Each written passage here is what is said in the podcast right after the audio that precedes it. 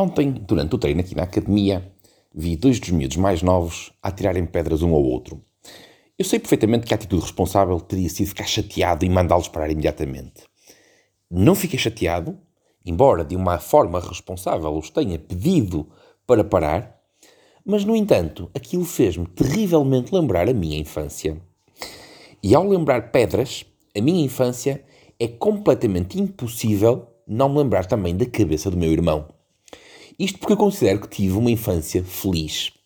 E sentem-se, preparem-se e tirem as crianças do pé do telemóvel se estiverem a ouvir em voz alta para eu vos contar o que vou contar já de seguida. Eu cresci numa altura em que tirar pedras uns aos outros era divertido. Só que havia um amargo doce de quando realmente acertávamos no objetivo, chamemos-lhe assim. O problema é que o meu braço direito sempre teve uma pontaria estupidamente anormal, fenomenal, certeira. Quanto mais raiva eu tinha, mais eu acertava no meu alvo. E vocês perguntam-me assim: porquê que tu deverias ter raiva do teu irmão? Pontualmente tinha, da mesma forma que pontualmente ele também tinha de mim. E à medida que fomos crescendo, eu deixei de fazer com que ele tivesse muita raiva de mim porque o meu irmão ficou maior que eu.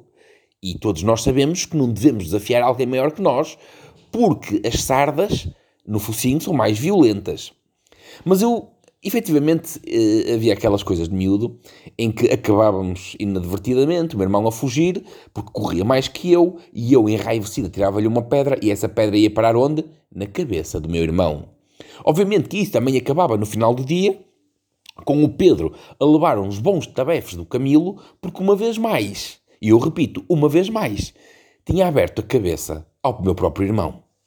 Eu lembro de um episódio em particular que é, é, é fantástico, de, de, um misto de sorte e azar. Uma vez mais, o Sr. Mirko irritou o irmão mais velho e desatou a fugir. Só para contextualizar, o meu irmão mais novo é mais novo que eu, 4 anos. E estávamos nós na Fonte da Moura, em casa da nossa avó, e ele fez uma merda qualquer que eu já não recordo o que e desata a correr encontra o tampão de um Opel, isto nunca mais na minha vida eu ia esquecer, em forma de estrela. Pega no tampão, levanta bem alto a tapar a cabeça, como que dizendo eu estou safo, e começa-se a rir e uma vez mais ao longe a gozar comigo. Ora, eu pego num calhau, atiro o calhau e imaginem qual foi a minha sorte. A minha sorte foi que eu consegui acertar num dos minúsculos furos que o estupor do tampão tinha e, uma vez mais, abri a cabeça ao senhor meu irmão. Ora bem, como eu disse, a minha sorte foi também o azar, porque aquele pequeno momento de regurgizo e prazer de ha ha ha, lixei-te meu cabrão, foi também aquele momento do oh, oh, oh, desculpa maninho, não contes nada. Só que obviamente que não há como esconder uma cabeça rachada.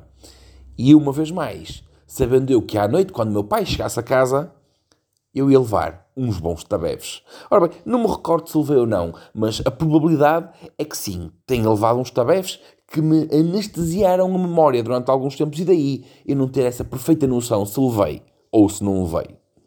Portanto, meus amigos, só para refletir que às vezes a nossa sorte pode também ser o nosso azar. Desejo a todos um bom domingo. Não se esqueçam, habitualmente, Mandem um beijinho às primas boas da parte do Pedro e eu volto amanhã. E por hoje, fui.